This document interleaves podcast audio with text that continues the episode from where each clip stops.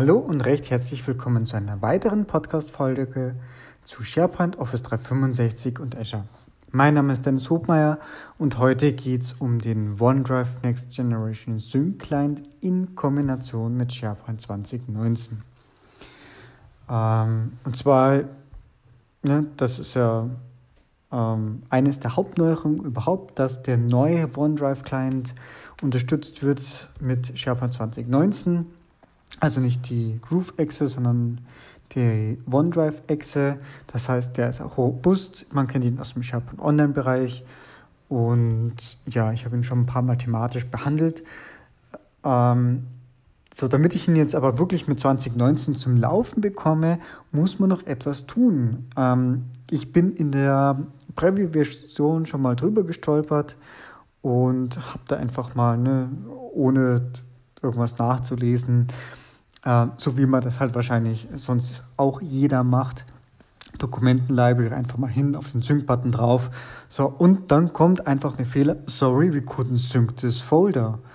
Hm? Die Fehlermeldung vom OneDrive Client. Contact your IT Administrator to configure OneDrive to sync SharePoint on-premises folder.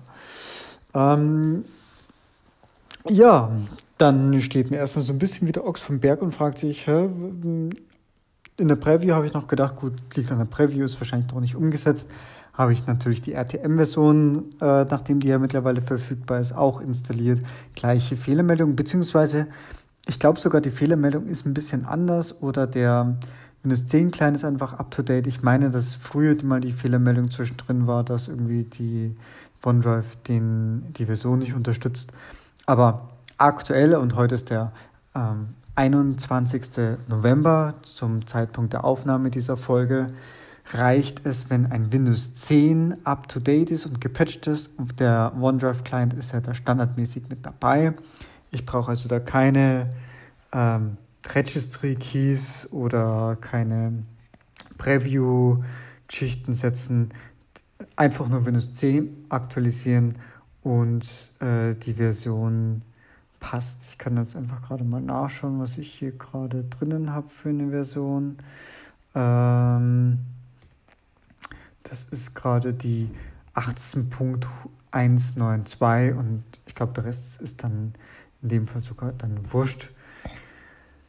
Ja, lange Rede, kurzer Sinn. Was ist denn dann das, die entscheidende Konfiguration dafür? Man muss eine Gruppenrichtlinie konfigurieren, damit der zum Rennen kommt.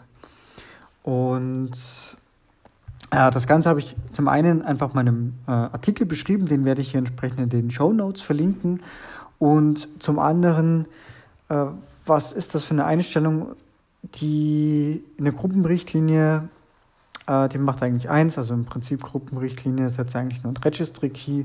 Registry Key ist einfach eine Konfiguration am Ende. Ähm, und zwar heißt einfach die entscheidende Konfiguration SharePoint On-Premises Server URL and Tenant Folder Name. Ähm, ja, genau. Ich habe also den SharePoint On-Premises und es gibt äh, keine Zuordnung, wie denn der Ordnername heißen soll. Und das mache ich im Prinzip über die Gruppenrichtlinie. Ich sage, okay, wie ist die URL von meinem SharePoint 2019 On-Premise? Und gebe den einen Ordnernamen. Also das, was hinter dem, ähm, wenn ich den synchronisiere, dann habe ich ja entsprechend äh, den, normalerweise den, den Tenant-Namen dahinter stehen. Also zum Beispiel äh, OneDrive minus Tenant-Name, also OneDrive minus Robi oder OneDrive minus Capsch Group oder oder oder. So, und nachdem es ja kein Tenant ist, sondern On-Premise, gibt es diesen Wert nicht. Und der OneDrive Client ist halt so ausgelegt, dass er das aber verwendet und das holt einfach die Gruppenrichtlinie nach. Ja, ähm, wenn man das dann macht, also ich würde, es gibt grundsätzlich mal zwei Wege. Zum einen kann ich zum Test natürlich das lokal konfigurieren. Ähm, das geht zwar grundsätzlich, aber ist eigentlich nur zum Test wirklich relevant für dann den produktiven Betrieb.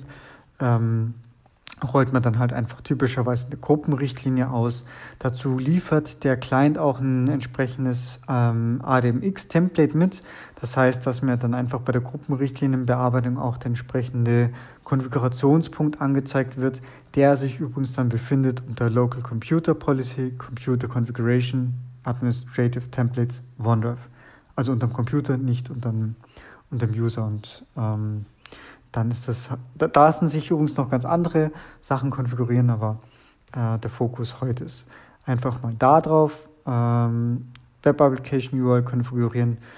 Ich kann interessanterweise hier nur eine konfigurieren. Äh, das dürfte insbesondere dann interessant sein, äh, wenn ich mehrere Web Applications verwende. Da habe ich noch nach ein paar Tests kann ich jetzt zumindest sagen, dass wenn ich zumindest aus einer Farm mehrere Web-Applications verwende, das grundsätzlich mal funktioniert. Das heißt, ich habe in meiner Web-Application angegeben einfach meine Haupt-Web-Application-URL und konnte damit noch synchronisieren. Natürlich auch meine MySite, also quasi meine OneDrive for Business on-Premises und noch eine zweite Web-Application. Ähm, wobei ich an der Stelle ehrlicherweise sagen muss, ich habe jetzt einfach aus der weil ich jetzt gerade keine zweite hatte, habe jetzt einfach die Central Administration genommen und habe auf Sync gedrückt und sie hat genauso damit reingesynkt. Mit Hilfe des neuen Clients. Ich vermute mal, dass er da irgendwo wahrscheinlich die Farm-ID mit ausliest und dann die gleiche Konfiguration zieht. Ähm, dürfte also dann zum Problem werden, wenn ich große Umgebungen habe oder noch eine zweite Farm habe und nur einen Client habe. Also nehmen wir mal an, wir haben eine Produktionsfarm und eine UET-Farm und die UET-Farm möchte ich auch synchronisieren, äh, dann könnt, oder dann wird es wahrscheinlich zum Problem werden, weil soweit ich das gesehen habe, äh, unterstützt eben die Gruppenrichtlinie nur einen Wert und dann müsste man wahrscheinlich mit mehreren unterschiedlichen Clients arbeiten. Also das dürfte dann eine Herausforderung werden. Ähm, ist mir allerdings auch an der Stelle nicht bekannt, ob da noch was geplant ist. Grundsätzlich ähm, ist das aber eine Sache, die einfach jetzt so funktioniert. Last but not least, beziehungsweise auch abschließend, wo finde ich denn das ADMX-Template? Das ist vielleicht noch eine interessante Geschichte. Und zwar beim Windows 10 Client ist es ja mit installiert. Ich werde es auch nochmal entsprechend im Pfad verlinken äh, beziehungsweise zum Artikel. Das ist unter Local App Data, äh, also die Variable Microsoft OneDrive. Und dann gibt es je nach Versionsnummer ähm, in einen eigenen Ordner und dann ADM. Werde ich aber verlinken, also keine Sorge, da muss man sich jetzt nichts merken und die Dateien dann einfach entsprechend auf einen Domain-Controller kopieren, je nachdem, was ihr verwendet, ob ihr einen ähm, Central Store verwendet. Äh, beim Central Store wird das Ganze direkt ins SysVol-Verzeichnis, Policy und dann Policy Definitions kopiert. Policy Definitions, den Ordner muss es geben.